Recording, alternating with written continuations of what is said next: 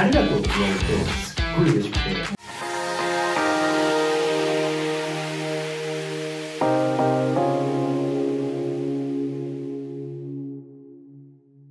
はい、始まりました。えー今回はですね、テーマ、コンサルタントの実態を暴くと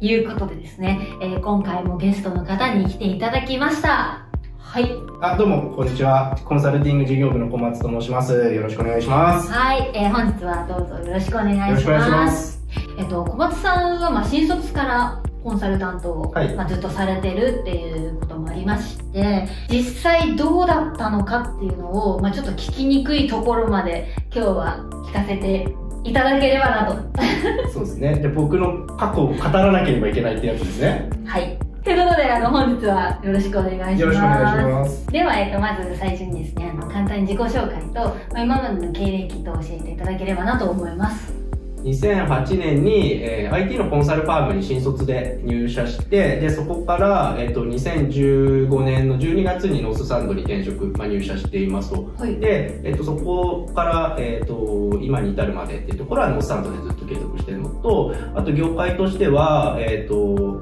証券と保険はい。のお客様に、えーご支援するっていうことが多くて、ポジション的にはやはりあの PMO としてプロジェクトのマネジメントをするっていうことが多かったですかね。で、今も、えっと、基本的には PMO っていうところをやらせていただいてるのと、前職ではできなかった点として、3つぐらいの案件をちょっとまたがって、えーやってるってところですね。はい。まず、そもそも、なんで最初コンサルタントを目指そうって思ったのか教えていただきたいなと思います。えっと、就活の時が一番のタイミングですかね。で、やっぱり就活になると、大学の同級生だったり、先輩が企業立ち上げてたりしたんですよ。へえで、なんかいろいろ飲んでる時とかに話聞いてると、すごい生き生きとして楽しそうだっていうのがあった。から、経営に関するとことか、あの、自分で企業を立ち上げるっていうのもいいかなとかって思ってました。やっぱり業界研究とかをいろいろしていく中で、えっと、そういった経営とか、あと自由に働けるとか、あの、裁量が大きいとかっていうのを見ていくと、コンサルタントファームか、あとは外資系っていうところがやっぱりいろんなことやれるので、確かに。夢ある感じします夢ある感じよね。で。で、えっと、見たのが、えっと、外資系の投資銀行。あとは楽しく仕事をしたいっていう思いもあったので、えっと、広告の業界大きくこの3つの業界に絞って、あの、就活やろうって決めて。で、一番最初に伺ったのがコンサルタントの会社だったっていうところがあって、ベースがもう、なんだ、ノリで生きるがベースなので、はいもう一番最初に決まったところはもう運命だと思って、ここで行こう。ここで行こうって言って、で、コンサルタントのファームに入ったっていう感じですね。あ、そうなんですね。まあ、今お話しいただいた経緯で、まあ、コンサルタントになったと思うんですが、実際にこう入社して仕事し始めて、なんか感じるギャップとか、そういうのってありました？あ、えっとね、ありました。ね、やっぱ入社する前に期待が持ちすぎてたっていうのと、やっぱ勘違いをしてたところはあるのかなっていうのは、今思えばですけどね、もあって、で、入社してからは、もうなんか研修するのはまあ当たり前だと思ってたんで、研修してからはもうすぐにお客さん先にアサインされて、で、そういうきらびやかな仕事が、に少しでも力になれる。って思ってたんですけど、はい。えっと、実際蓋開けてみると思ってもいなかったことをこうお願いされていたって感じかなあのデータ分析とか業界調査とか、そういうの期待してたんですけど、うん。いざ依頼されたものって何時に誰々さんと打ち合わせしたいからあの会議室取っといてとかああとは勤怠管理とかそれをあの最初に言われてあれ？っていうのはすごいあって。最初に思ってたきらびやかなことは一切できず、あの、なんか何につながるのかわからない。ことがお願いされて、で、あの、ひたすらなんでだろうっていうのを頭に浮かべながらやってた新卒時代のことで余談ですけど、はい。やっぱりお金払いのところ、給料の話があるましたねので、やっぱこう、1年経つと自分がいくら上がるのかな、もうやっぱ気になるけど、同期ってどんぐらい上がってるだろうとか、あいつは昇格したのかとか、すっごい気になってくるんですよ。で、やっぱ僕だけじゃなくてみんなそうで、お前はいくら上がったんだと言うんだけど、こう、じ自分がなんで最初に言わなきゃいけないのかっていうこうプライドもあるから「お前はどうなったんだよ」とかでこうなかなか言い合わない。リアルですね。リアル。でそうしたら当て始める。ああなるほど。大体いくらだろう。でそれでこうああこいつはどうだったっていうのが分かってまあ悔しいのをバネにじゃあちょっと今年こそはみたいな。あそうそうそう。自分のその力に変えるというか。そう泥臭いその新卒時代を得てこう成長したなって実感できたのってどんな時だったんですか？4年目の時かな。新卒で入って4年目の時にちょうどお客さん先現場変わったんですよ。はい。でそこがやっぱきっかけですかね。すごい大きいプロジェクトにへタイミングよく本当にありがたい話で参画させていただいて、はい。で、えっと、そこにはもうすでに先輩のマネージャーが1人入っててでもう1人僕が入る手取り足取り教えてもらえるないかもしれないけどまあ今までよりは全然いい環境だと思って入ったら2ヶ月後ぐらいにはそのマネージャー別のチーム行っちゃったんですよ。えー、置いてけぼり。そうそうそう。え その時はすごい辛かった。ーあ、辛かった。すすごい辛かった。だってあのお客さんからいろいろこう指摘とか怒られたりも直接されるわけではい。メンタルそんな強くないからあのなんか泣きたくなるぐらい。うんで仕事行きたくないなっていうのもあったけどあの僕が行かなかったらそこチーム止まっちゃうから、まあ、行くしかない。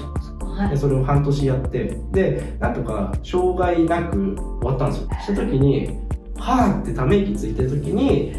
ああよかったって思って。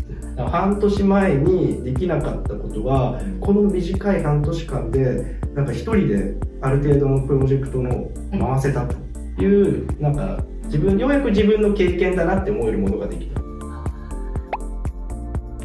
環境を変えてノースサンドでコンサルタントをやろうって思ったきっかけって何ですか？とちょうどえっと29歳になった年に前職でマネージャーになれたんですよね。で会社がその時結構大きくなって1000人ぐらいの規模になってて、会社の意思決定をする人たちまでのこう距離が空いちゃって、はい。で自分がこう自分が思ってるスピード感で新しいことできるかって言われるとなんかこうギャップがあるかなっていうのがその時に感じたことなんですよ。でほぼそのタイミングで前田さんとあの役今役員の佐々木さんと同じ現場だったんですよ。で前田さんと佐々木さんから休日呼び出されて、まあ、ランチ行こうよ怖い。よくわかんねえなと思って。で行った時にあの新しい会社立ち上げようと思うんだけど一緒にやらないかって言われて。でで何やるんですか？って聞いた時にあの、まあ、新しいコンサルタントの会社を立ち上げると。ただあのコンセプトというか、まあ、軸があるのが、まあ、楽しく働けるのと人を大切にするっていう会社を目指すっていうのもあったのであの一緒に新しいことチャレンジするのもいいかなって思ってあのそのランチの中で「おいっすよ」決まりやりましょうもう一言でそうそうそう。えっと、じゃあそんなノースサンドに、うん。まあ、入社立ち上げのタイミングで入社をして、で6年経ってどうです？今の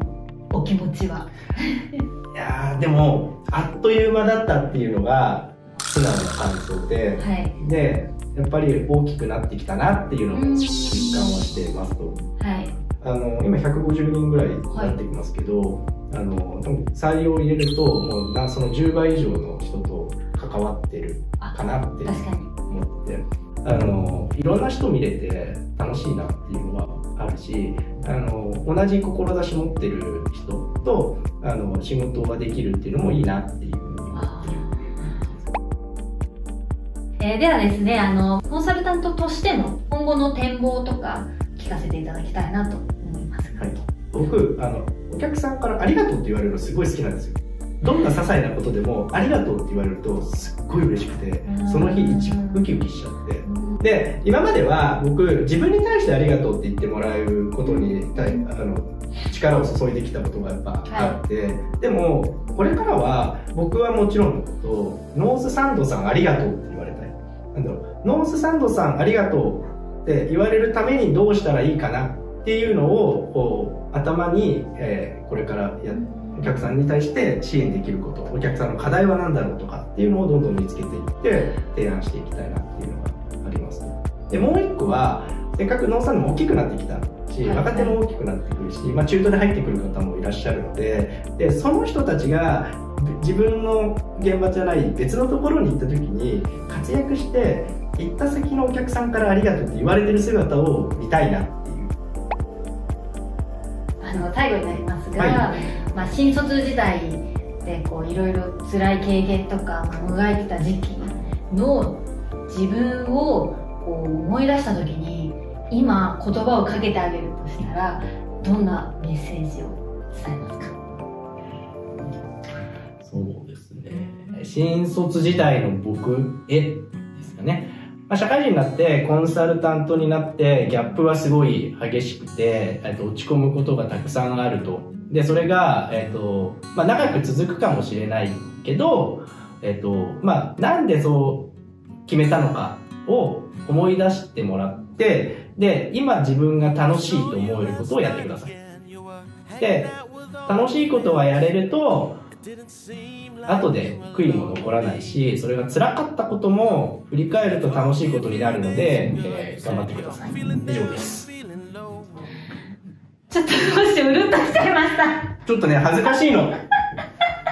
僕すごい恥ずかしいのこういうの。はい、えー、本日はですね、えーコンサルタントの実態を暴くということでだきましたが、えーいかがでしたでしょうか、